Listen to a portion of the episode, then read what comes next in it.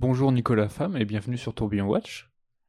Euh, avant qu'on parte à la découverte de Beau Bleu, la marque que tu as créée, est-ce que tu peux te présenter? Euh, Qu'est-ce qu'on doit savoir sur toi? Alors, ce qu'on doit savoir sur Nicolas, euh, c'est que à la base, je suis un designer. Je suis designer, encore plus à la base, designer automobile. Et puis ensuite, j'ai surtout fait mes armes en produits de luxe et surtout en horlogerie. C'est plutôt l'étiquette au départ et la casquette designer qui m'a amené à tout ça que qu'une école de commerce ou autre. Ok, mais génial. Mais je pense que c'est ce qui va nous permettre de comprendre après plus tard l'ambiance qu'il y a dans les montres, la forme et tout. Euh, comment as-tu découvert l'horlogerie? C'est quand même. Euh, est-ce que c'est quelque chose qui dans ta famille euh, ça a toujours été un peu présent ou en fait pas du tout Ça t'est tombé un peu dessus par des rencontres ou? En vrai pas du tout, mais ça a commencé de manière un peu classique. Je pense que c'est une histoire qu'on a entendue plein de fois c'est en fait tout simplement, euh, je commençais un peu à m'intéresser, mais, mais, mais sans, sans plus. Et c'est ma mère en fait qui m'a offert euh, ma première vraie montre, euh, on va dire, euh, à mes 18 ans. Et, euh, et donc en fait, forcément c'est un, c'est un très beau cadeau. Et donc on a commencé à faire quelques horlogers. Donc j'ai découvert un peu plus les marques et écouter aussi un petit peu le discours des, des, des, des marques. Et j'ai eu la chance peut-être de tomber sur des, on va dire, des bons vendeurs qui m'ont on va dire, euh, expliquer un petit peu toute la passion qu'il y avait derrière. Et, euh, et c'est à partir de là que du coup la, la passion est née, ouais. De à 18 ans, donc peut-être un peu plus tard que les autres, mais en tout cas ouais, c'est parti d'un cadeau et. Euh... C'était quoi cette montre-là? Est-ce que tu l'as encore avec toi ou... Ouais, bah, bien sûr. C'est c'est finalement celle qui a qui a, qui a une valeur particulière. Euh, c'est une Longines Master Collection chronographe. Sympa. Ouais, c'est sympa pour un pour un premier euh, pour un premier, pour un premier pas. dans l'horlogerie. un premier pas, mais c'est voilà, je pense que c'était le bon pas. Il fallait pas aller forcément beaucoup plus haut, etc. Et euh, voilà, donc il y avait un côté très sympa. Elle avait un, un cadran un peu euh, grainé, donc euh, voilà, il y avait pas mal de choses qui se racontaient dessus et je trouvais ça cool. Ok. Et qu'est-ce qui te plaît dans l'horlogerie maintenant, aujourd'hui, ou qu'est-ce qui te plaisait quand, à tes 18 ans, quand tu découvres toute cette marque-là, que tu discutes avec ces vendeurs-là, qu'est-ce qui, qu'est-ce qui t'a plu et qu'est-ce qui te plaît aujourd'hui? Ce qui m'a plu, c'est que il y a un côté totalement surréaliste avec la montre, dans le sens où on va parler de quelque chose de à la fois très philosophique, quelque chose qu'on ne peut pas toucher, qu'on peut peut seulement appréhender, qu'on ne peut pas contrôler, qui va être le temps, et on va avoir quelque chose qui est totalement opposé, c'est-à-dire quelque chose de complètement froid, des matériaux durs euh, qui vont euh, s'entrechoquer, bouger entre eux, et finalement, on va avoir une impression du temps avec quelque chose qui est complètement opposé, c'est-à-dire des mécanismes et choses comme ça. Et après, en plus, tous ces mécanismes-là, ça crée tout un paysage qu'on arrive plus ou moins à comprendre. Et cette partie de magie et de cette même cette contradiction, euh, moi, c'est ce qui me plaît euh, finalement le plus. Après, j'ai découvert, bah, forcément, les métiers d'art qu'il y avait derrière, les gens, etc. Donc, euh, ça m'a permis d'apprécier encore plus l'horlogerie. Le, mais je pense que c'est ça qui a commencé à, m'intéresser. C'était surtout euh, un peu le côté magique qui pouvait, euh, qui pouvait exister là-dessus. Et puis en fait, se dire pourquoi on va porter beaucoup plus d'attention à une montre que finalement à une paire de lunettes ou une paire de chaussures qui peuvent être très beaux objets en, mmh eux-mêmes. Mais il y a un côté, euh, je sais pas, un peu charnel qu'on a avec l'objet. Alors on est tout le temps en contact avec, mais comme finalement des chaussures, mais il y a euh, quelque chose d'assez noble parce qu'en plus on parle voilà du temps et euh, voilà c'est le côté un peu euh, magique et poétique moi qui, qui m'a plu dans ce produit. Ok, nickel. Alors comment on passe de tu découvres l'horlogerie à 18 ans à tu crées ta marque Beau Bleu quelques années après? Il a dû se passer des choses. Quand il, il s'est passé énormément de choses et, et franchement, en toute honnêteté, je m'attendais pas du tout à créer une marque de montre. C'était pas du tout un objectif. En fait, pour faire un, rapide, euh, une rapide histoire, c'est que donc j'ai ma montre, à, je reçois ma montre pour mes 18 ans. Moi, je voulais faire de l'architecture. Euh, finalement, j'avais pas eu les écoles que je voulais. Donc après, j'ai fait une prépa d'art. Je suis rentré en deuxième année directement à, une école de design qui s'appelle Strat. Et en fait, on m'avait dit bon, euh, voilà, tu es dans une école de design, euh, tu as plusieurs départements. Euh, si tu fais pas de l'automobile, l'école était très connue, enfin, elle est toujours très connue pour l'automobile. Et on dit bah si tu fais pas de l'automobile pendant les études, t'en feras jamais de ta vie. Donc moi j'étais là, mais en fait j'adore le design, mais en vrai euh, je veux pas commencer à me fermer des portes. Le design automobile c'était encore très lié au dessin à la main, des choses comme ça, mmh ce qui me plaisait énormément. Donc j'ai dit bon, j'ai une appétence pour l'automobile, mais mais aussi plus, mais pour plein d'autres choses aussi. Voilà. Et donc, mais euh, j'avais pas à me fermer des portes, je venais même pas d'arriver. Donc du coup, je suis rentré en automobile. Et donc, ce que j'ai fait au final en parallèle, c'est m'intéresser à d'autres choses, au packaging, euh, un peu à la scéno, euh, produits euh, liés à l'artisanat, etc. Et puis, euh, du coup, j'ai commencé à travailler pas mal sur des montres, sur du mobilier, enfin voilà, sur, sur pas mal Tout de ça choses. en même temps pendant tes études? Alors, à la fois pendant mes études et juste après étant sorti de mes études. C'est-à-dire qu'après, moi, j'ai travaillé pour Van Cleef et derrière, en fait, j'ai, euh, après moi, monté ma structure et j'ai bossé pour euh, à la fois des startups, euh, des grands groupes, euh, des grandes entreprises, etc. Et en fait, à la fois, je mêlais mes projets perso euh, et en même temps, voilà, du coup, je m'intéressais à l'innovation, enfin, vraiment tout- toutes les facettes qu'on peut, enfin, toutes. En tout cas, Une- pas mal de une large facettes, facette, ouais, ouais. large facette de, de- du design continuer à creuser et à savoir bah parce que c'est bien beau on sort des études mais en fait en réalité euh, faut qu'on arrive aussi à se découvrir soi-même et se dire bah, qu'est-ce qui nous anime plus qu'autre chose etc est-ce qu'on a une appétence pour un produit plus qu'un autre?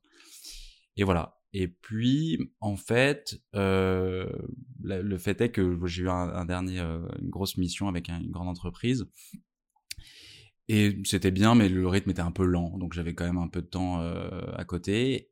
Et j'ai repris en fait mon projet de diplôme en me disant, allez, je vais recorriger un peu mon design et et je vais en faire, bah, en l'occurrence c'était une montre, projet de diplôme.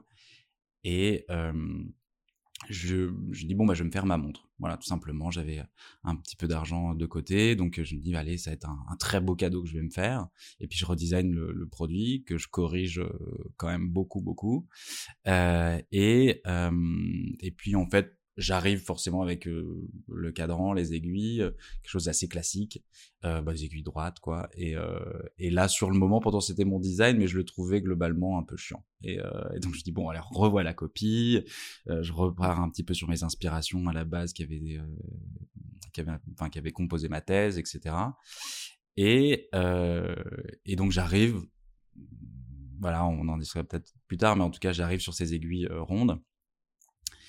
Et là, en fait, il y a deux choses un petit peu qui, qui arrivent. C'est que à la fois, j'ai une montre qui parle d'elle-même, en tout cas qui a une identité, et qui a tout un imaginaire qui se crée rapidement autour sans mettre trop de, de paillettes euh, marketing. Et puis, euh, dans l'autre main, j'avais toute l'expérience que j'avais eue aussi, avait accompagné toutes ces startups, j'avais vu toutes leurs galères de Mmh. produire, de communiquer et tout ça. Et donc, ça me confortait un peu dans l'idée en me disant, ok, je sais ce que c'est. Enfin, j'ai même une lancer idée- quelque chose. Voilà, j'ai une idée un peu concrète quand même euh, de ce que c'est de lancer euh, une marque, en tout cas qui crée des produits. Euh, C'était pas surtout du tout sur l'horlogerie avant, mais en tout cas voilà sur ce, ce genre d'entreprise. Et euh, et puis j'avais un produit qui parlait même. Et donc finalement, je me suis dit, c'est on va dire deux bons outils qui permettent en tout cas de qui me confortent dans l'idée. Bon, ok, on y va. On y va, je suis jeune, euh, j'ai envie de le faire euh, à ce moment-là, j'ai le temps, euh, j'ai l'énergie aussi, il y a plein de choses. Il y avait, c'est ce qui peut être paradoxal, c'est qu'au départ, je trouvais que créer sa marque de montre, créer une marque en règle générale, que ce soit des chaussettes, des montres ou peu importe, je trouvais ça un peu prétentieux. Ouais, de dire c'est ma marque. c'est ma marque, il y avait un côté, ouais, voilà, très, euh, un peu Je suis au-dessus de tout le monde. Marque, égocentré. Ouais, voilà, c'est ça. Je trouvais que c'est. Bah, puis en plus, euh, moi, quand j'étais plus jeune, tout le monde dit ouais, moi j'ai créé ma marque de t-shirt, euh, ma marque de casquette, euh, etc., etc. Il y avait ça s'était très enfin en tout cas amené par rapport à celui qui l'a créé. Et moi, c'était pas forcément. euh, C'était le produit qui t'intéressait plus que bon, il faut lui mettre un nom dessus. c'est le produit qui m'a fait poser des questions Ouais. plus que moi j'avais pas enfin du coup c'était pas du tout en tout cas conscientisé de dire bah ok un jour je vais créer ma marque il y aura mon nom dessus enfin voilà euh, surtout qu'en plus il y a pas mon nom dessus donc euh, le problème est réglé et euh, et donc voilà c'est finalement en fait sur des choses un peu toutes bêtes c'est de dire bah voilà il y a un produit qui parle il y a un univers qui peut se créer on peut continuer à créer plein de choses par rapport à ça. Et il y a euh, la sécurité de dire que j'ai en tout cas une part j'avais à l'époque une part de l'expérience pour me dire bon on peut y aller sans que ce soit quand même euh, trop euh, trop bancal et voire même trop foireux. Qu'est-ce qui fait lorsque tu es chez Van Cleef et que tu te dis, ok, en fait, la question c'est qu'est-ce qui fait que tu es parti du, du salariat à devenir, à monter ta propre structure? Parce que tu t'es Euh, dit, bon, bah, finalement, j'aurai qu'une seule mission si je reste dans cette boîte-là, ça sera un peu toujours la même. Du coup, j'ai toujours, comme tu disais, envie de chercher plein de choses autour, euh, comprendre plein de facettes du design. Du coup, je préfère me mettre en indépendant. Bah, Pour- j'avais euh, bon, un peu moins maintenant mais j'avais quand même beaucoup la bougeotte euh, à ce moment-là parce que justement j'avais pas envie de me fermer des portes donc j'avais euh, j'étais un peu guidé par forcément la passion de l'horlogerie mais je voulais pas du tout me fermer des portes. Donc je savais que de toute manière, en travaillant pour Van Cleef ou d'autres d'ailleurs, euh, j'allais partir. Parce qu'en fait, et puis en plus c'est très particulier, Cleef c'est de l'artisanat d'art, c'est de l'horlogerie parce qu'ils font des montres, mais mais en vrai c'est de l'artisanat d'art, euh, donc c'est magnifique ce qu'ils font, euh, mais euh, c'est aussi un style très très particulier. Enfin, faut voilà, faut faut aimer les, les fées, les papillons et tout ça, et c'est c'est très bien fait, mais voilà c'est pas forcément mon, mon style. Mais par contre ça m'a appris plein de trucs et donc moi c'était dire bah voilà j'ai une pareil une facette. Par contre je vais pas m'enfermer là-dedans. Enfin parce qu'il est trop tôt. Genre, les, plus tard, pourquoi pas euh, Enfin, j'aurais pu me poser cette question-là. Euh, voilà, c'était un peu le chemin. Comme c'était un peu comme l'automobile. Je suis rentré dedans, j'ai pris ce que j'avais, j'ai pris ce que ce qui m'intéressait. T'as pris de l'expérience. J'ai pris euh, l'expérience, voilà. Et donc c'est un peu la même chose que j'ai fait là-dessus. Et puis, en fait, euh, en fait, il y a pas mal de startups qui étaient venus me voir en fait pour designer leurs produits, parce que comme j'avais justement plusieurs casquettes. C'était mmh. rassurant pour eux parce que je pouvais avoir un, un, regard en termes de market, en termes de communication, en termes de, de, de production, de choses comme ça. quoi. Donc euh, c'était ce qui les rassurait. Et comme moi je les ai accompagnés, c'est-à-dire je dis bah je viens dans vos bureaux, j'ai envie de voir euh, comment ça se passe, même si moi je fais juste la mission pour laquelle vous m'avez donné. Euh, je veux juste être là à côté des réunions. J'y parle pas, mais en tout cas, voilà, je, mmh. j'écoute. Et c'est ça un petit peu la condition qui était pour travailler avec moi, c'était de dire, bah, je fais votre euh, projet, voilà, mais je suis pas un livreur. Vous me donnez pas un truc et je vous, on se revoit dans un mois avec euh, la copie. Je veux dire, par contre, j'ai envie de participer, en tout cas, à voir. Et eux, ils étaient euh, super contents parce que quand ils sont deux ou trois, ils se retrouvent à bah, trois ou quatre avec un avis différent. Ils doivent trouver bah, le nom de leur boîte parce que même parfois le nom était même pas là. Euh, revoir peut-être même le concept d'origine. Enfin, ça arrivait plusieurs fois. Donc, euh, c'était un, un avis supplémentaire. Et moi, ça me permettait de voir aussi et du coup, peut-être inconsciemment. les étapes de comment on lance une boîte. Comment on lance une boîte, même si c'était pas du tout le. L'objectif. j'étais très très loin de ça, quoi. Ouais. C'était peut-être créer là pour le coup euh, euh, une structure euh, sous forme d'agence plus voilà. Mais mais c'était pas du tout en tout cas de créer une marque quoi. Ok, mais du coup, quelles ont été les étapes de création de Beau Bleu Parce que tu nous as raconté, ok, tu avais un peu, un peu de temps, du coup, tu as revu ton projet de fin d'études, qui était une montre, tu l'as redessiné, mais à partir du moment où tu as le dessin, que t'en es content, tu fais, ah, ça, ça claque, quelles sont les, les étapes suivantes?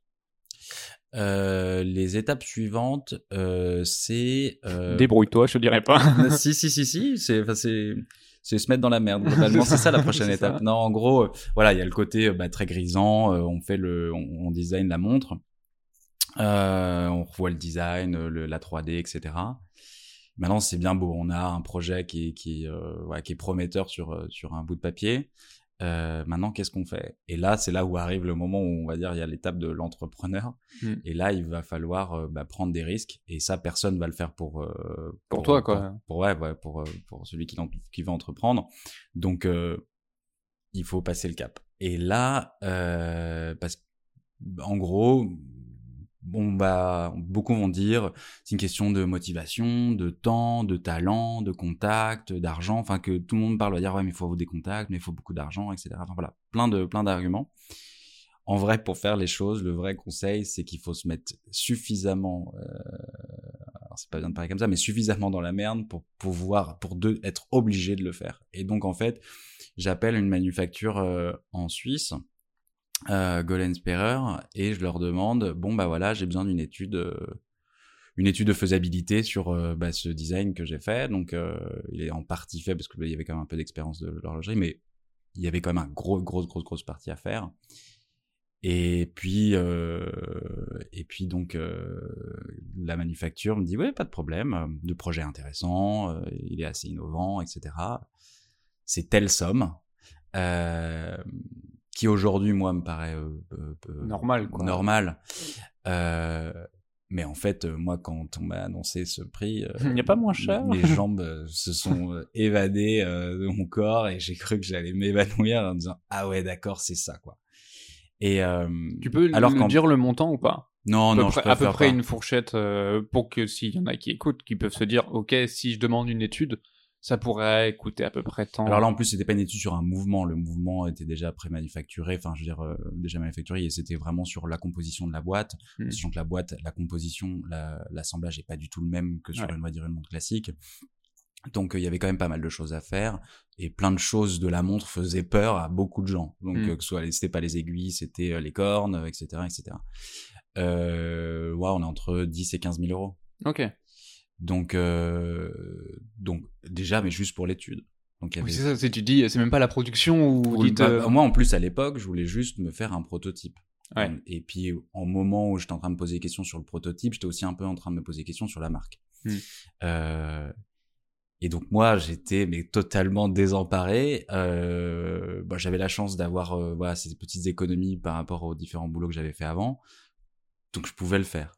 Mais c'était enfin voilà c'était là pour le coup c'était un vrai engagement. Et en fait là justement je me dis bon ok là pour le coup euh, j'ai confiance euh, en cette manufacture, euh, mais il faut passer le cap, il faut faut y aller quoi. Ouais. Donc j'ai dit oui, euh, j'ai dit oui pour cette étude. Le, je pense que le lendemain j'ai dit que la boîte serait créée en septembre 2017. On était à l'époque en juin 2017. Euh, en septembre 2017, j'ai crié sur tous les toits que cette année euh, les prototypes arriveront et que je les vendrai.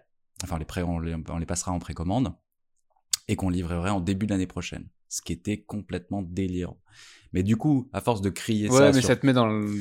ah, voilà, à force de crier Dans ça sur, sur, sur, sur tous les, sur, sur tous les toits, euh, les gens disent ah bah c'est bien. Au début c'était ah c'est cool, euh, ils sont motivés, euh, c'est super. Puis à un moment c'est oui bon peut-être qu'ils s'inventent un peu une vie parce que ça va être quand même vachement compliqué. euh, attends on verra. Donc commencer à avoir même presque un peu de suspicion et euh, et ça faisait partie un peu des moteurs en disant non non non vous allez voir, euh, je vais pas vous décevoir ou je vais même justement vous surprendre, on va pouvoir le faire etc. Donc c'était une sorte de moteur. Mais en fait comme il y avait eu quand même beaucoup d'argent euh, investi, euh, beaucoup de temps. On avait fait beaucoup de promesses à beaucoup de gens. Euh, on était, on avait tellement le lot. euh, voilà, euh, Fallait En- avancer de toute façon. il fallait de toute manière avancer quoi. Et donc c'était un peu ça, c'est-à-dire que bah quand on est on va tellement dans la difficulté, parce qu'on s'y est mis, enfin tout seul hein, comme des grands, euh, là euh, le temps, le talent, le travail, euh, la motivation, etc. Il n'y a pas de problème, tout arrive, Ouais. tout arrive parce qu'en fait on n'a pas le choix. Donc euh, donc en fait en tout cas on, va essayer de, de, de, de trouver des solutions quand il y a des problèmes, etc. Et donc c'est comme ça en fait que Bobo a été créé dans l'inconfort total. Et donc en décembre 2017, donc ce qu'on avait promis, on a présenté en fait les prototypes et lancé ce jour-là les précommandes et on les a et on a livré les premières précommandes en avril euh, 2018. Et ça uniquement sur notre site. euh, sans, Oui, même pas sans pub parce qu'on avait euh, non non pas de. Kickstarter pas de pas de pub parce qu'on n'avait pas euh, on n'avait pas investi là-dedans on avait en gros c'était les prototypes le site internet euh, trois flyers, euh, deux coupes de champagne pour la pour la, pour le lancement dans une galerie à Paris. Et puis ça s'est arrêté. Enfin, ça s'est finalement entre guillemets limité à ça. C'est ça qui est Euh, fou parce que tu vois, on pourrait se dire, euh, si on a un œil extérieur, pas forcément quand on regarde Beau Bleu, mais une marque en général qui se lance, et que ça lance des précommandes, il pourrait très bien se dire, bon bah ok, finalement ils avaient juste un dessin et ils ont fait peut-être une étude pour savoir combien ça coûterait à produire. Bon, très bien, ils ont le prix, ils lancent euh, une campagne Kickstarter, ils croisent les doigts pour que ça marche. Si ça marche pas, c'est pas grave, on arrête tout. Si ça, si non, si ça marche pas, on, on arrête tout. Mais si ça marche, tant mieux, on lance la production, quoi. Alors que toi, t'es pas passé par une campagne déjà de Kickstarter ou Non, autre plateforme. T'es passé par le site. Ça veut dire que t'as fait tout un travail de communication au préalable pour que les gens te Ouais. connaissent. du mieux qu'on peut. Ouais, mais le mieux c'était-. Mais comme tu le disais, c'est que tu t'es mis dans une telle situation que de toute façon, il fallait que tu t'en sortes. Et Mm. que. Euh, et du coup, tu as travaillé, enfin, il faut se dire, euh, ça va pas tomber tout cru dans votre, dans votre assiette. Mm. Euh, Si vous voulez lancer quelque chose, il faut toujours commencer en amont, même à en parler lorsque tu as juste des dessins ou un simili prototype ou une 3D, pour qu'au moment où vous avez enfin des prototypes, vous puissiez les montrer et que vous avez déjà rassemblé suffisamment de gens qui pourraient être intéressés pour pouvoir vous lancer de façon saine, quoi. Oui, c'est alors voilà le pourquoi se lancer. La réponse était voilà, bah en fait finalement il faut passer le cap et tellement que euh, qu'on est en fait obligé de le faire. Il faut se mettre dans, enfin en tout cas moi je pense que se mettre dans cet inconfort là quand on le fait soi-même c'est sain et que du coup il, il en sort de forcément des, des bonnes choses. Euh, ensuite. Euh, la complexité, c'est de savoir à quel point euh, on veut aller vite euh, et comment on veut mener la barque. C'est-à-dire que nous, on a surtout dit, voilà, il y aura des faits, qui vont Ouais. tomber à certains moments. Voilà, euh, l'effet c'est qu'on aura une super vidéo avant la- la- le lancement, qu'on aura des prototypes qui seront fidèles à 99% par rapport à la production et qu'on vous livrera trois mois plus tard alors qu'on est euh, nobody et, euh, Ouais. et que ceux qui nous ont euh, connus, même nous, d'une certaine manière, on était étonnés. Donc, euh, euh, alors c'est ça aussi le, le- on en parlera peut-être, mais c'est ça aussi le, le- le plaisir de l'horlogerie, c'est que voilà, c'est aussi parfois et souvent un petit monde et beaucoup discutent entre eux et donc euh, ce genre de nouveautés, euh, voilà, ça, ça Plaise fait, parce que ça change aussi. ça fait parler, il y, y a une sorte de vent de fraîcheur, donc euh, voilà. Mais c'était pas du tout assuré. Nous, on était assuré de faire, enfin entre guillemets, c'est fait, c'est-à-dire euh, on présente, euh, etc. Et plus largement on livre. Euh, mais c'était seulement les faits. Après, comment le préparer? Globalement, entre le 4, entre le 17 septembre et le 14 décembre, euh, enfin, il y avait rien. Surtout qu'en plus, moi, je travaillais encore. Ouais. T'avais encore un boulot à côté. 4 5 e alors j'étais pas salarié, mais ça, ça ressemblait à un T'avais tes 4 5 e voilà, pour, euh, pour en l'occurrence Alstom. Euh, bah, pour des raisons de, de, de confidentialité, j'étais obligé de rester là-bas. Hmm. Et, euh, et en fait, euh, je faisais ça le matin, le midi, puis le soir, quoi. Donc c'était en plus, voilà, il y avait quand même pas mal de, de pression. Donc en fait, voilà, non, c'est finalement euh, focaliser sur les faits. On a une journée aujourd'hui, qu'est-ce qu'on doit faire? Il faut que ce soit une action qui soit euh, tangible pour la société. Une, une journée, une action. Ça peut paraître peu, mais en fait, c'est C'est déjà gigantesque. bah, surtout qu'en fait, voilà, on fait un site, ok, pas de souci. Premier jour, la structure. Deuxième, deux jours, la, le, le contenu. Troisième jour, l'implantation. Hmm. Donc, c'est-à-dire qu'on a des contenus de communication qui vont tous sur le site. Donc, déjà, ça fait un seul jour. Donc, c'est, là, pour le coup, c'est une vraie journée, euh, genre, Là, tu, tu te lèves tôt. 7 heures, 2 tu heures bois du beaucoup matin. de café. Ouais, c'est, c'est c'est ça. Et puis, on dit, ben voilà, on va faire un, un, un dossier de presse ou un dossier produit. Ok, c'est une journée. Donc, plaquette, euh, euh, mise en page, production des contenus, tout ça en une journée. Et ça, tu fais ça tout seul ou t'avais réussi à trouver déjà d'autres personnes un peu. euh, Non, non, voilà, on faisait tout tout seul. Ouais. Enfin, tu faisais tout tout seul toi. Ouais, ouais, ouais. Ouais. Donc, euh, bah, en tout cas, tout- tout- toute cette partie-là, communication et tout ça. Donc, euh, ça a été, ça a été, voilà. Donc, dès qu'on fait un truc un jour, c'est faut que ce soit euh, Effectif. Quoi. Enfin, effectif pour que ça nous serve pour les six euh, prochains mois, parce qu'en fait, on peut pas revenir dessus. Mm.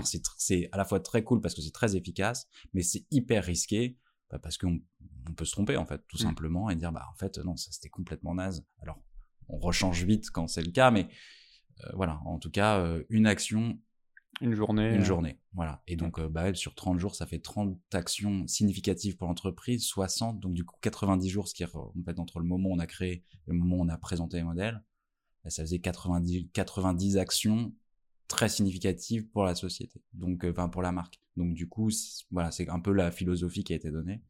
Et euh, bon, après, oui, euh, c'est sûr que bah, c'est voilà, c'est c'est 6 heures du mat, 2 heures du matin, et c'est la même chose pour le week-end. Et voilà. Bah quoi. oui, de toute façon. Mais t'es motivé bah, parce que tu te dis bon, euh, il faut que j'avance et que ça, ça ne tient qu'à moi si je veux voir la chose euh, voir le jour. Ouais, puis en plus, ce que, enfin, faut savoir, c'est qu'on a créé donc en septembre, mais on a envoyé les invitations pour la présentation euh, des prototypes en septembre, en sachant qu'on n'avait pas la galerie, pas les protos, pas la vidéo, et on n'avait pas de photos. Donc on avait juste des 3D euh, que j'avais euh, retouchés pour essayer d'être le plus réaliste possible sur Photoshop, Mm. et c'est tout ce qu'on avait. Donc les gens disaient, Ah, ok, super, bon, on se revoit dans trois mois. Enfin, du coup, c'était, totalement, totalement, en tout cas, officiel, quoi.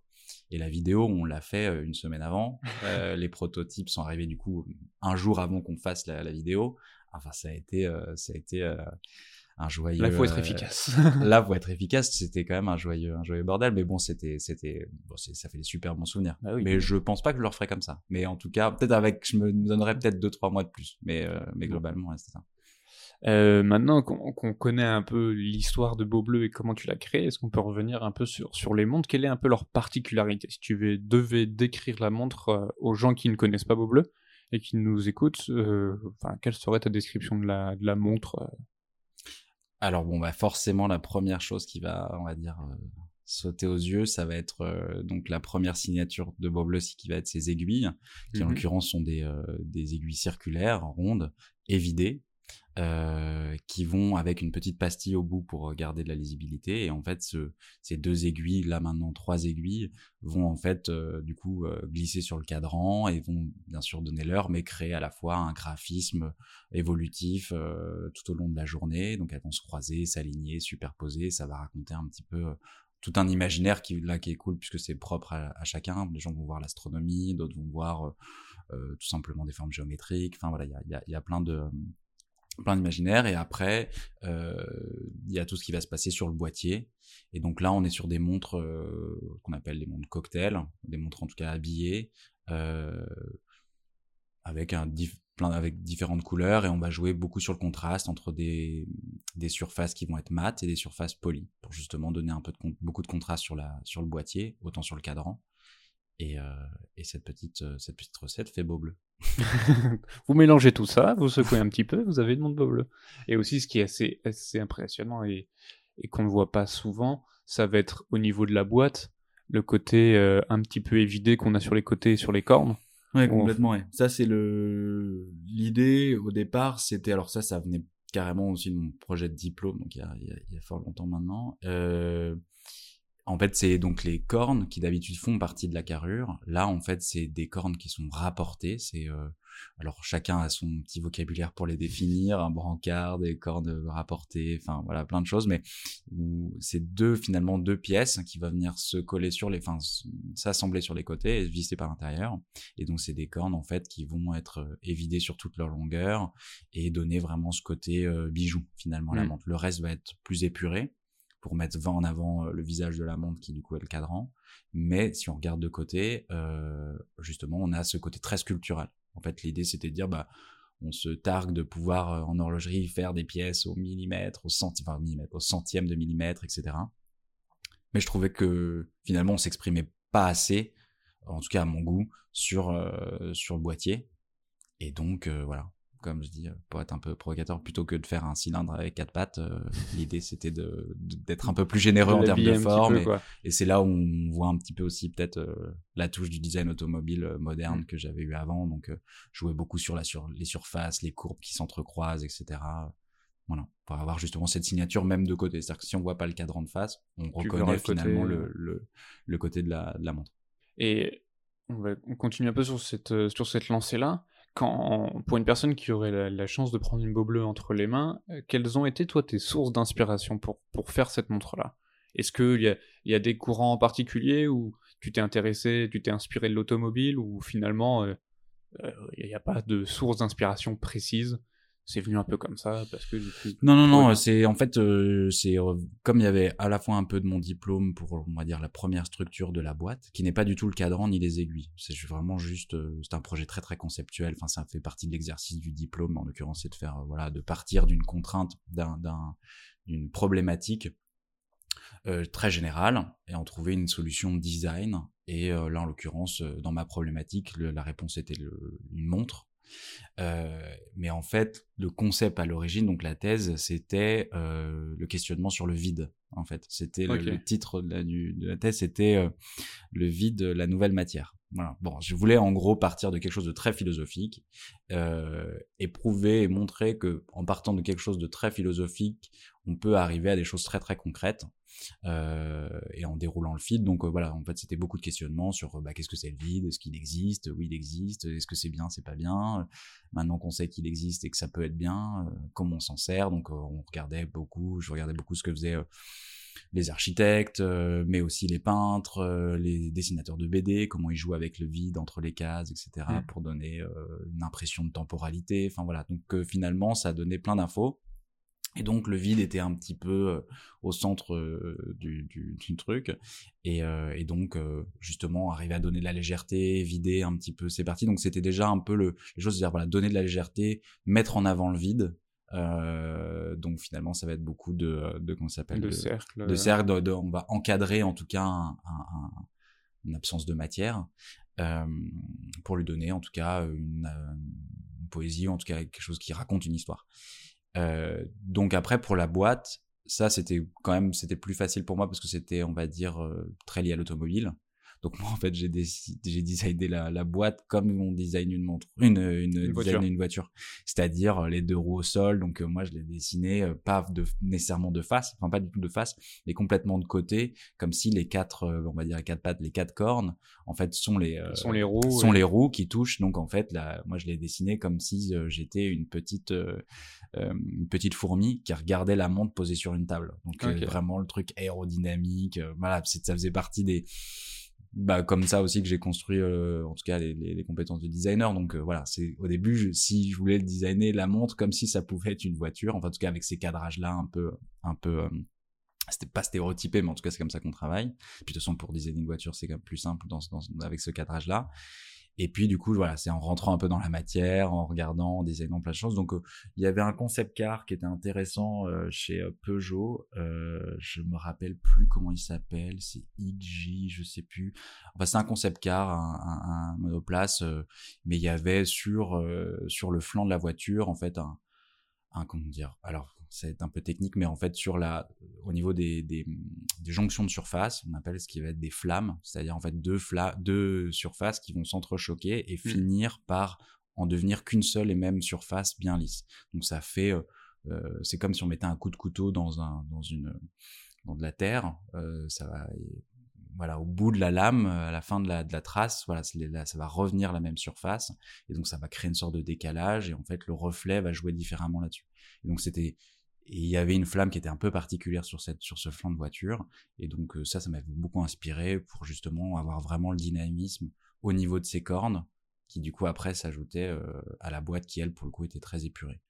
Euh, donc voilà je voulais vraiment décomposer finalement voilà ce qui tient la montre ce qui l'a fait voyager ça va être le bracelet. Donc les cornes c'est un peu les roues. Enfin bon il y avait une sorte d'extrapolation un peu un peu comme ça. Mais ce qui me permettait de décomposer. Ok donc il y a des cornes qui ne sont pas la même chose que la boîte. La boîte, ça va être ce qui va tenir, on va dire, le moteur, donc le châssis, entre guillemets, euh, si on veut vraiment faire que des références automobiles, mais ça. Et puis ensuite, donc il y a le cœur, euh, et, et, après il y a le visage, euh, qui là, du coup, va être le cadran. et on va dire après le regard, donc la personnalité, du coup, va venir sur les aiguilles. Et c'est comme ça, en fait, en décomposant. Donc, du coup. étape par étape, t'as fait le côté. C'est quoi le rôle de l'autre, des cornes? Les cornes, c'est ça. Donc, du coup, on doit les traiter comment? Euh, si on parle de quelque chose de beaucoup plus mécanique, euh, froid, mais rassurant, donc quelque chose de, de finalement peut-être un cylindre. Ok, donc ça va rester minimaliste pour mettre en avant ce qui est important, c'est-à-dire à la fois ce qui se présente à nous, donc le visage, et puis après ce qui va devenir intéressant, ça va être la personnalité de quelqu'un, et donc du coup, bah, c'est beaucoup dans les yeux, etc., qui en plus est considéré comme un vide. Enfin bon, en vrai, tout, l'idée c'était d'arriver à tout reconnecter un petit peu ça, et donc euh, là, et dire, ok, c'est quoi, euh, si on estime que les aiguilles c'est le regard, il va falloir qu'on raconte quelque chose un peu dans ce regard, parce que sinon ça va être bah, totalement, enfin cas, euh, moi quand j'ai fait mon premier essai, c'était pas du tout concluant. Donc du coup, voilà, en posant des vraies questions de qu'est-ce que c'est. Euh, on avance déjà beaucoup mieux sur des bases. On trouve euh, d'autres choses en fait. On, devient, on fait, on peut faire en tout cas preuve d'innovation. Ça veut pas dire que si on fait des aiguilles droites, c'est pas du tout innovant, mais c'est juste que ça donne un esprit. Il faut savoir vraiment dans quel détail on veut avoir, on veut donner en tout cas la personnalité. Donc c'est comme ça que ça s'était composé quoi. Ok. Maintenant qu'on a compris un peu déjà euh, d'où vient l'entreprise et puis euh, le, à quoi ressemblent les montres et toute la recherche qui a été faite derrière, c'est quoi un peu maintenant quand tu regardes Beaubleu, c'est quoi les atouts, concurrentiels de la marque? Tu te dis bah finalement moi je me distingue des autres grâce à ça, ça, ça. Euh, alors bah, je pense c'est pour la raison pour laquelle on a créé Beaubleu, c'est que le design en fait est suffisamment différenciant mmh pour euh, pour que en tout cas l'offre elle soit très claire. On aime, on n'aime pas, euh, mais en tout cas c'est la personnalité elle est là euh, et elle est en tout cas très claire.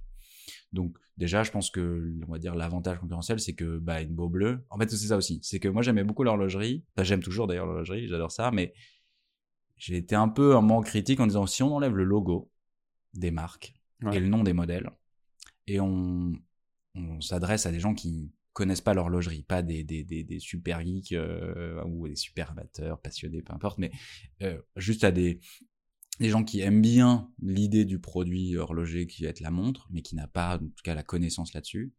On les met tout à côté et on leur dit bah voilà. Là, on a enlevé tous les logos, on a enlevé ça, donc l'offre finalement design est vachement est très homogène sur pas mal de choses. Alors il y a des il y a des euh, il y a Quand des masterpieces, il y a des voilà, il y a bien sûr, il y a euh, on va pas confondre euh, une tank euh, d'une Royal Oak mais euh, mais si on les prend dans les mêmes catégories euh, etc etc euh, bah finalement l'offre euh, sans le logo euh, c'est difficile déjà de savoir quelle marque est quelle marque quel produit est quel produit et alors en plus encore plus difficile au niveau du prix pour quelqu'un qui n'y connaît rien et c'est pas grave euh, c'est même super parce que du coup il y a, y, a, y a- y a un paysage entier de découvertes euh, ça peut paraître euh, un peu perturbant parce qu'on dit mais je comprends pas celle-ci elle est quasiment la même que celle-là Et mais pourtant, là, il y a elle est euh, à 1000, il faut- l'autre, elle est à 20 000. Euh, je comprends pas très bien. Et il y en a même, il y en a une qui est à 300 et l'autre qui est à 20 000. Et enfin, c'est une, une trois aiguilles, euh, boîte euh, dorée, euh, cadran blanc. euh, je comprends pas en fait. Et euh, et avec, euh, je sais pas, un index, euh, index euh, en chiffres arabes, par exemple, ils vont dire, mais je, c'est pour moi, c'est la même chose, donc je comprends pas. Et donc, c'est, c'est aussi ça qui va être euh, différenciant. Donc, euh, l'idée, c'était de dire, voilà, si on enlève à ce moment, si on est si critique, entre guillemets, si on enlève le logo euh, de Beau Bleu, euh, bah, est-ce que, est-ce qu'on peut, euh, objectivement, euh, Est-ce qu'on peut toujours remarquer Que c'est une boble. ouais. C'est ça. Qu'elle est Parce différente, voilà, en c'est tout cas, des facile de, autres. de- d'être critique, mais si à ce moment-là, moi, je faisais des aiguilles droites et que j'enlevais juste euh, le logo, euh, À part le côté euh, de la boîte. euh, et encore, parce que forcément, on est un peu, euh, on est bah, un peu fan de son bébé en se disant, mais non, si, tu vois, la typo, c'est pas exactement la même, en fait, c'est pas le même noir. Hmm. Non, mais en fait, euh, non, concrètement, tu le mets sur un, sur un mur avec euh, 20, 20, euh, 20 montres. 20 montres de la même, même couleur, euh, similaire dans le style. Non, non, c'est faux, on ne te reconnaîtra pas du premier coup d'œil en tout cas. Mm. Peut-être en disant oui, je, sais que c'est celle-là parce que j'en ai une, mais uniquement parce que j'en ai une. Donc là, c'était de dire ok, bah en fait, on met beau bleu dedans, on enlève le logo aussi, est-ce qu'on peut vraiment la, la, la, la reconnaître? Et la réponse est en tout cas oui. Euh, et il y a plein de détails qui pourraient dire que c'est c'est une beau bleu et que c'en est pas une, mais en tout cas, la signature des aiguilles, euh, ça c'est sûr, c'est euh, ça pour le coup, il y a, a- pas de doute là-dessus. Parce qu'en plus c'est euh, trois aiguilles évidées, euh, voilà. Donc c'est euh, c'est vraiment euh, voilà, c'est c'est en tout cas très identitaire. Et après concurrentiel, hmm, le prix c'est pas forcément ce qui a nous a dit ok on va être concurrentiel ou etc.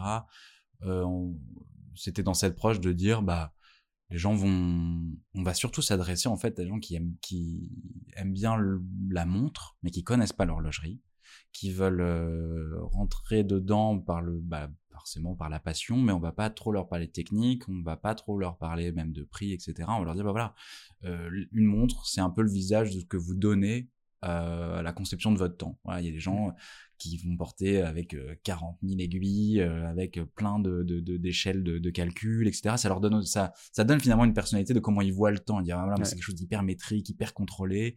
D'autres ils vont dire ah non moi deux aiguilles, pas d'index, euh, pas de date, rien. Ça donne la personne a une conception du temps qui va être euh, propre à lui. Alors il peut changer et justement il va peut-être changer de conception du temps en fonction de, des montres qu'il porte.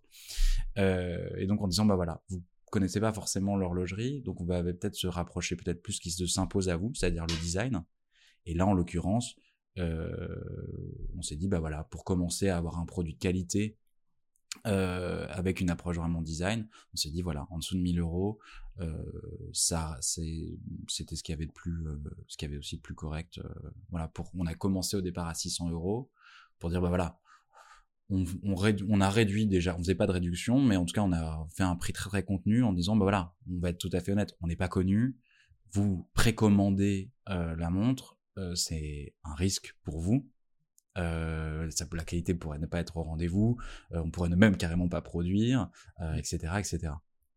Donc, euh, on s'est dit prix contenu déjà de base, on constitue un peu notre communauté, que tout le monde arrive à se, à se rencontrer, à se comprendre, etc. Et puis là, au fur et à mesure, là, on a augmenté un petit peu le prix euh, pour que ce soit plus à l'aise, pour qu'on soit plus à l'aise aussi euh, euh, dans notre croissance. Et en plus, tous les, tout ce qu'on appelle nos ambassadeurs, c'est-à-dire nos clients, euh, ont tout de suite compris. Personne, euh, T'as dit, oh, personne n'a tilté. euh, euh, non, non, non. Personne, personne n'a tilté parce qu'ils ont dit ah bah oui, c'est sûr, c'est un peu plus cher. On reste carrément en dessous de 1000 euros. Hein. Là, on est entre 740 et 790. Mais, euh, mais ils disent, OK, on comprend l'approche. Maintenant, vous êtes un, vous avez une assise. euh, voilà, on prend moins de risques aussi. euh, donc, euh, à, à prendre une, à précommander une montre chez vous, etc.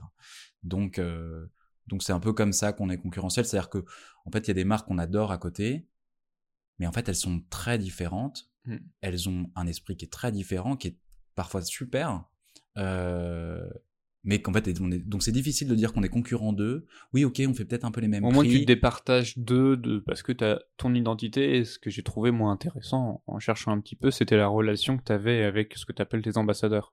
Hmm. Il y a peu de marques euh, qui, euh, qui ont une telle proximité. Alors, de plus en plus, et ça, c'est très agréable à voir, Hmm. mais il y a peu de marques euh, un peu plus installées qui ont cette relation avec les gens qui les soutiennent. Parce que, on va pas se mentir, hein, euh, Patek Philippe, si Patek n'arrête de vendre, enfin, si plus personne n'achète de Patek, Patek disparaît. Euh, Il Mm. y a un truc euh, très simple, c'est c'est c'est économique. S'il y a plus d'entrée d'argent, tu, tu meurs.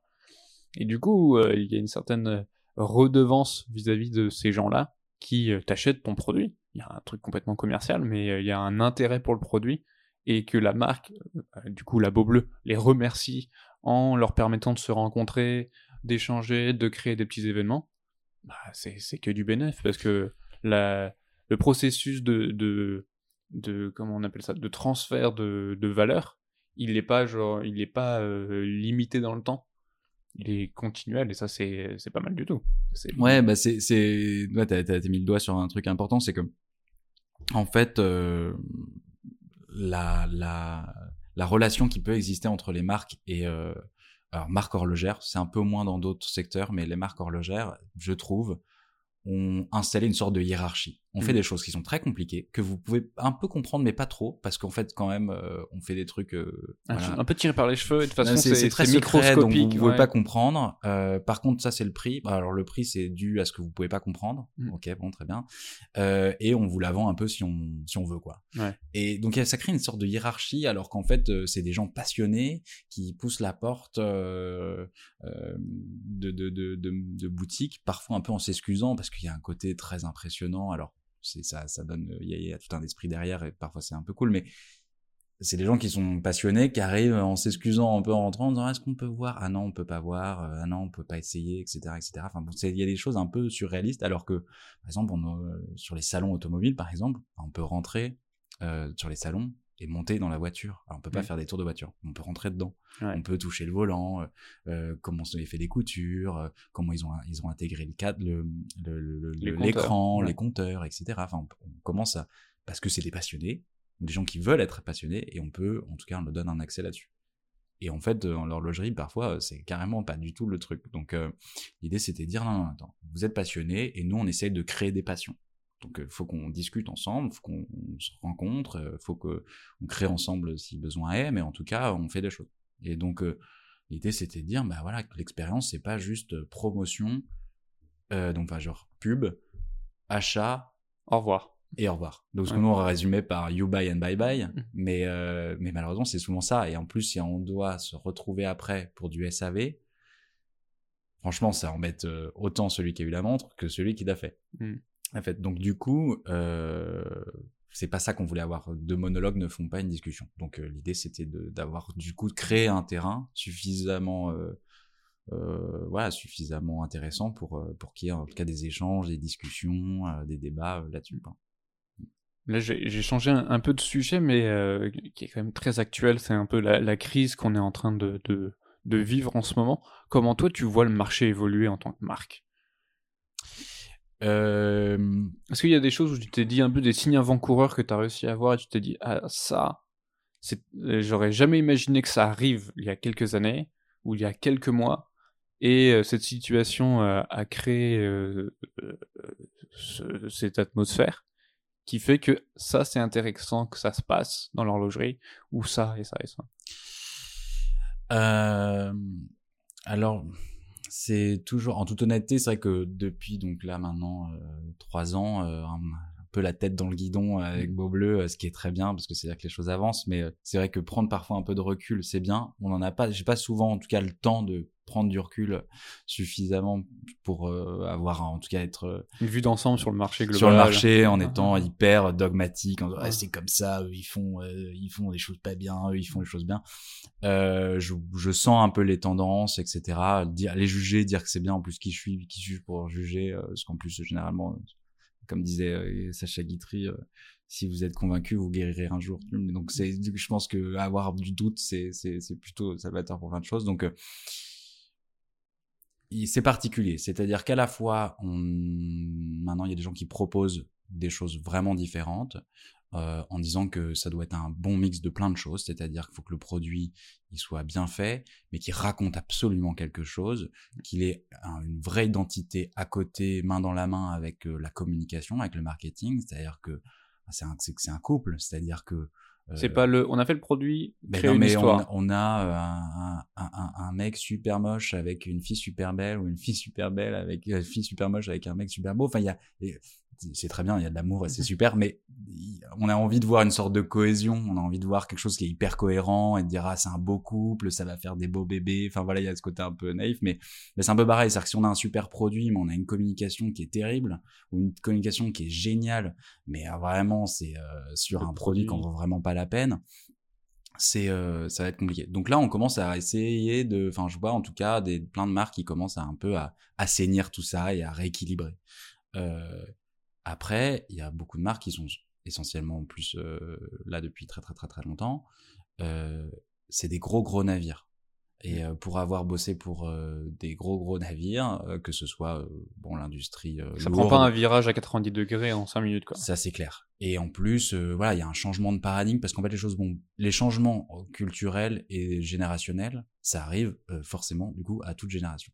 Mais là, ça s'est accéléré et c'est devenu beaucoup plus franc même. Et donc euh, finalement, euh, la génération qui est, a créé euh, là depuis 40 ans ce qu'est l'horlogerie aujourd'hui, en train de se confronter aussi à des méthodes, à des techniques, à des visions qui sont complètement différentes. Et donc c'est vrai que parfois, donc là on commence un petit peu à dire ah bah en fait ce serait bien d'avoir un site internet et en fait, euh, ouais, les influenceurs, c'est bien, mais avec parcimonie. Euh, Est-ce que, enfin voilà, en fait, les gens commencent un peu à assainir le truc. Donc, euh, alors c'est un peu terrible de voir peut-être des, des, maisons qui se disent, ah bon, on a fait notre site internet. Alors oui, bon, alors là, on est en 2020, donc ça serait peut-être un peu temps. Et puis deux photos sur un site, ça, ça, ça donne pas une envie incroyable d'avoir la montre. il en faudrait peut-être un peu plus. Donc du coup, c'est, c'est, je pense que le bateau, les bateaux sont en train un peu de se diriger dans la bonne direction. Mais le problème, c'est que je trouve qu'ils n'ont pas le choix. Et mmh. ça, c'est donc, alors que euh, c'est toujours mieux quand on est un petit peu euh, bah, capitaine de son navire et de dire, bah voilà, on va influencer des tendances comme fait dans l'automobile. On dire, bah l'automobile, on va plus faire ça. Et donc ça, alors c'est cool parce qu'en plus ils font des concepts, euh, des concept cars. Donc si en plus on peut avoir un jour des concept watch, ça serait qui, qui ne marcherait pas, mais qui serait vecteur de poésie et puis de tendance en disant, bah voilà, comme ça qu'on va faire l'horlogerie, etc. Ou on aimerait un jour faire ça, etc. Donc ça, ça, ça donne un, en tout cas un esprit. Donc aujourd'hui, euh, les tendances, le problème c'est que là c'est la crise, ça le sera encore plus après. Alors les gens vont dire oui, mais le luxe euh, fonctionne toujours très bien dans, dans, dans, en, temps, de crise, en temps de crise. Oui, Enfin bon, euh, je suis pas sûr que dans les années 60-70, l'industrie suisse a adoré la crise. Euh, donc, euh, en tout cas, celle qu'elle a mangée. Donc, euh, après, ça a créé des groupes derrière. Donc, ça a créé aussi autre chose. Alors, ça a créé plein de bonnes choses et peut-être, alors j'en suis pas dedans, donc je peux pas juger tous les points, mais je sais aussi qu'il y a deux, enfin, c'est obligé de toute manière qu'il y a aussi le revers de la médaille. Bien sûr. Et mixé avec une génération qui considère qu'une montre de luxe, c'est une montre au-dessus de 300 euros et que euh, une tank de chez Cartier, euh, c'est la même offre que chez Louis Pion parce que c'est une montre rectangulaire et qu'il y a des index euh, en chiffres romains. Parce qu'en fait, quand on connaît pas, c'est ce qu'on va dire et c'est mmh. pas grave. C'est juste que si on connaît pas, on va pas dire mais tu connais pas ce moteur, tu sais pas ce que la différence entre un V12 et un V6 à plat. Enfin genre les, les trucs roule quoi. Bah, bah, je sais pas, ça roule, ça va vite, ça va pas vite. Enfin voilà, donc on peut pas juger ça. Faut être voilà, faut redescendre un peu sur terre on sauve pas les vies, hein, on fait les montres. Donc euh, voilà, l'idée c'est d'un peu de rassainir tout ça et de se focaliser sur bah, ce que c'est la montre, c'est du coup d'abord de la passion, quoi. encore plus aujourd'hui. Ah, bien sûr, on a besoin. Euh, est-ce que tu aurais un conseil à donner à un jeune qui s'intéresse à l'horlogerie? Je passe un peu du coq à l'âne, mais euh, est-ce que toi, ça peut être quelqu'un qui qui va pas forcément lancer sa boîte, mais tu vois qui s'intéresse à l'horlogerie de manière globale toi, quel conseil t'aurais aimé qu'on te donne quand à 18 ans tu, tu découvres un peu, un peu tout ça? Euh... Bon, moi, j'estime que j'ai eu de la chance quand j'ai rencontré ces vendeurs-là qui m'ont expliqué un petit peu ce que c'était l'horlogerie. Parce que j'en connais d'autres euh, où ils véhiculent, on va dire, moins la passion. Mmh. C'est très possible. Euh, donc, euh, mais c'est ça pour tous les secteurs, hein, je sais pas. Mais, mais du coup, déjà, je pense qu'il faut pas s'excuser d'aimer un truc. Déjà, Mmh. en règle générale, euh, c'est ce qui fait qui on est. Euh, donc, si on aime cette montre-là, et qu'on la veut passionnément parce qu'elle nous raconte un truc que personne peut nous raconter et, ça nous passionne euh, là-dessus, bah faut, voilà, faut y aller. Il y a, elle a certainement une histoire, aussi courte ou longue soit-elle, en tout cas, elle a forcément une histoire. Et, et généralement, il y a toujours une soirée, un anniversaire, un mariage, l'oncle, le cousin, je sais pas quoi, qui est ah mais toi t'aimes bien les montres, mais attends lui il adore les montres, etc. Donc forcément les gens vont dire ah mais attends vous, aimez les montres, bah discutez entre vous. Et là, euh, et là en disant bah voilà moi je suis plein de plein de bonne volonté, j'ai eu cette montre, je l'adore, donc forcément, euh, enfin c'est pas le prix, c'est pas la marque qui est important. Une bonne montre, c'est une montre qu'on aime. Point. Oui. Si quelqu'un, on peut pas juger ça, c'est-à-dire que, alors oui, c'est sûr, c'est plus dommage de quelqu'un de dire oui, euh, j'adore la, dernière diesel qui fait 57 mm, euh, ou euh, et l'autre qui va dire ah non, je préfère une Royal Oak. En vrai, je veux dire, si vous, enfin, s'il Tant aime, que- il de aime. toute façon, vous n'allez pas échanger de montre. Voilà, ça aussi, non mais c'est ça, mais en plus, faut se ramener, faut ramener, voilà, à l'essentiel. On aime les, enfin, on prend des choses qu'on aime. Voilà, Mm. on va pas s'excuser de les prendre. Donc, je pense que le premier pas déjà, c'est pas de dire, alors bon, euh, pour être un bon petit élève, euh, collectionneur d'horlogerie, il faut Il avoir faut, euh, sa petite, euh, sa petite, je sais pas, Tang, sa petite Reverso, un chien, sa petite Rolex. Enfin, non, c'est- pas exactement comme ça que ça Chacun fait sa fonctionne. collection à sa vitesse et avec ses goûts. Si en plus on veut faire une collection. Oui, c'est vrai. Donc, euh, pour s'intéresser, je pense que il y a plein de vidéos, bah, bien sûr, Tourbillon Watch, etc. Mais c'est, non, mais il y a des, en plus, il y a des, il y a des, des, des supports qui sont hyper bienveillants. Alors, En Mm. l'occurrence, euh, là, Tourbillon Watch, mais c'est, c'est, ça permet de rentrer, en tout cas, euh, un premier pas dans l'horlogerie en disant, bah voilà, en fait, il y a des, il y a des gens euh, qui racontent des histoires, euh, qui, qui vous expliquent un petit peu la passion qu'il y a derrière. Euh, voilà, moi, quand on m'a dit, bah en fait, c'est juste un petit ressort en spirale qui va euh, se comprimer puis se déployer pour donner de l'énergie, puis après, il y a des engrenages avec de l'huile, etc., un mélange d'huile qui fait que machin, etc., un truc qui dépassait complètement, c'était presque un peu de la violence symbolique. Ouais. Et puis ni, et à la fin, il y a un truc qui fait tic-tac, tic-tac pour rebalancer un peu tout ça, et ça vous donne l'heure. Improbable. Improbable. Donc, de rien naît le temps. Et donc, c'était complètement... euh, Et donc, à partir de là, je dis, ah ok, mais c'est hyper intéressant. Mais pourquoi? Alors, d'autres ils vont dire, mais c'est quoi, du coup, les roues? C'est quoi? Mais pourquoi il y a ces petits trucs un peu rouges? Ah mais on parle de rubis, mais je, je comprends pas qu'est-ce que c'est. Et on commence à diguer un petit peu là-dedans, en disant ah mais pour Il faut de la curiosité et, pas, et oser poser des questions. C'est ça. Et quand on dit ah mais alors c'est ah, on y parle d'un cadran californien, mais qu'est-ce que c'est enfin, Pourquoi il y a deux typos sur le truc, sur le cadran, etc. Enfin, voilà, on pose plein de questions là-dessus. Euh, alors des fois ça va être très technique et d'autres dire ah oh là là il y a qu'une aiguille. Ah, il y a des aiguilles circulaires. Ah, euh, il y a euh, un chrono plus, euh, etc., plus machin, un GMT, etc. Enfin, donc, du coup, on y va au fur et à mesure. D'abord, on s'excuse pas, on prend la montre qu'on a envie, avec bah, le budget qu'on peut avoir là-dessus. Et euh, si quelqu'un veut commencer euh, par une, une grande sonnerie, euh, super, hein Si quelqu'un de commencer avec une Daniel Wellington, puis après une Casio, puis après autre chose, etc., bah super, enfin, il n'y a pas de problème. En tout cas, c'est comme ça qu'on... Et puis en plus, le quartz euh, fait quand même une grosse partie de... On l'oublie souvent, mais... Même si c'est pas forcément ce que j'affectionne le plus, mais c'est, c'est, ça fait de toute manière, c'est fait fait, partie de l'histoire. de toute euh, façon, ouais. Ça fait partie de l'histoire de l'horlogerie maintenant. Euh, donc je pense que le conseil, c'est ça. C'est de dire, euh, voilà, on commence déjà avec la passion, puis après, on va avoir un peu le paysage en disant, ah, quand même, avoir un bout d'histoire en achetant une Rolex, un bout d'histoire en achetant euh, une Reverso, euh, etc., ou une, de, voilà, de, de, une montre de Janta, etc. Euh, voilà, on dit, ok, je, je, je m'offre un petit bout d'histoire, et du coup, on va dire, ça pourrait ressembler à faire ses devoirs, et donc du coup faire une collection. Mais après, ça veut dire qu'on a compris l'histoire, c'est-à-dire que quelqu'un qui achète un Picasso parce que c'est juste c'est Picasso, ça Ouais. n'a parce que c'est cher, etc., et que c'est une sorte de faire valoir social, ça n'a mais aucun intérêt. Et d'ailleurs, moi, j'ai jamais trop aimé Picasso, je l'ai aimé quand j'ai compris le, le, le cheminement artistique, il s'est fait, il s'est tout tapé le gars, il s'est fait vraiment du néoclassisme, du classicisme, du pointillisme, de l'impressionnisme, enfin pas l'impressionnisme, du pointillisme, etc. Et puis après, il a dit, bon, bah voilà, après le pointillisme, qu'est-ce que c'est?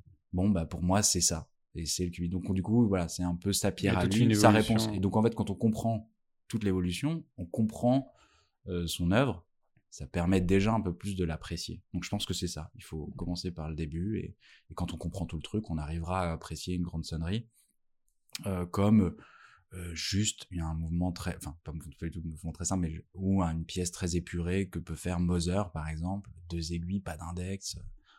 Je veux dire, euh, c'est peut-être la pièce, l'une des pièces les plus dures à comprendre quand on n'y connaît rien, parce qu'en mmh. plus on a le prix qui se, qui vous saute au visage. Donc ça, faut, faut arriver à le comprendre. Et puis voilà, donc vaut mieux arriver à comprendre une Danny Wellington et après, y aller progressivement et, voir la Moser. ben voilà, tu vois, l'échappement euh, de euh, la Moser et comme ça, t'as vu les ponts, ils sont euh, brossés, polymains, machin. Voilà. Et là, on arrive sur sur sur, sur d'autres choses. Mais voilà, chaque chose en son temps. Il faut pas s'excuser de pas savoir. Parce qu'en plus, les gens adorent raconter leur vie. Ah, ça, c'est sûr. Voilà. C'est parfait. Bonjour, bonjour. Et, euh, non, mais voilà. Et donc, forcément, les gens veulent communiquer leur passion. C'est obligé. On peut pas garder ça jalousement. Euh. Non, ça, c'est sûr. Et euh, s'il y avait le Nicolas plus jeune qui, qui, qui rentrait dans la salle et que tu avais juste une phrase pour lui donner un conseil, ça serait quoi? Ne fais pas ça. Cours, pauvre fou. Euh, non, un, conseil par rapport à Beau Bleu? Par rapport à ce que tu veux. Euh...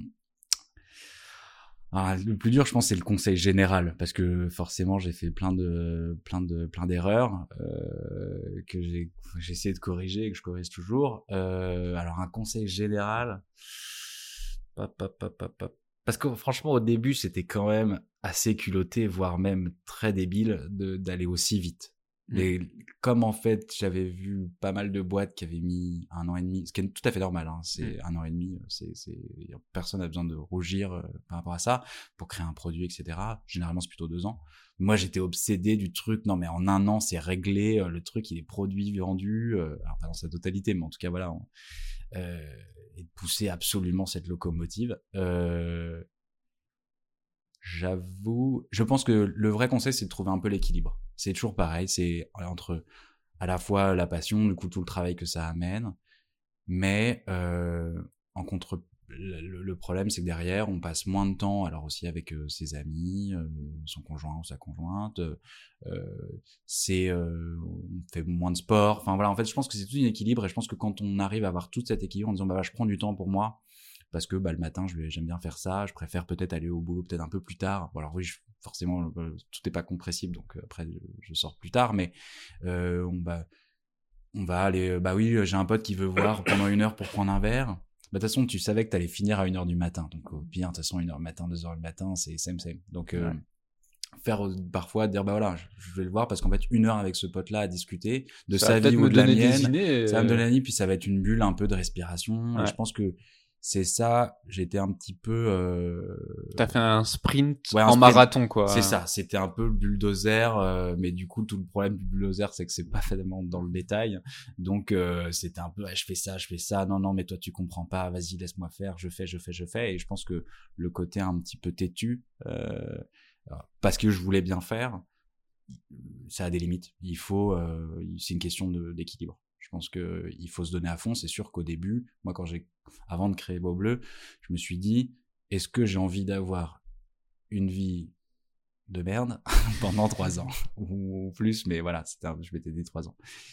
Quand on se pose cette question-là et qu'on est seul à répondre, forcément, euh, voilà, il amène plein de choses. Donc je m'étais dit, oui, ça va être très très inconfortable. Euh, bon après, pour plein d'autres raisons, euh, du coup, j'y suis allé, mais du coup, euh, voilà, je pense que ça, va être de toute manière inconfortable, mais il y a une question d'équilibre. Et en plus, il faut rencontrer des gens. Moi, je rencontrais assez peu de monde hein, pendant pas mal de temps, parce que bah, je, bah, parce que je me focalisais sur ce qui devait être fait. Et je pense qu'en fait, pouvoir discuter, et en fait, à chaque fois qu'on rencontre quelqu'un, il y a toujours quelque chose qui sort de positif. Une rencontre, un, une relation, un conseil, un avertissement, euh, un doute, même si la, la, personne peut faire preuve de doute par rapport à notre projet.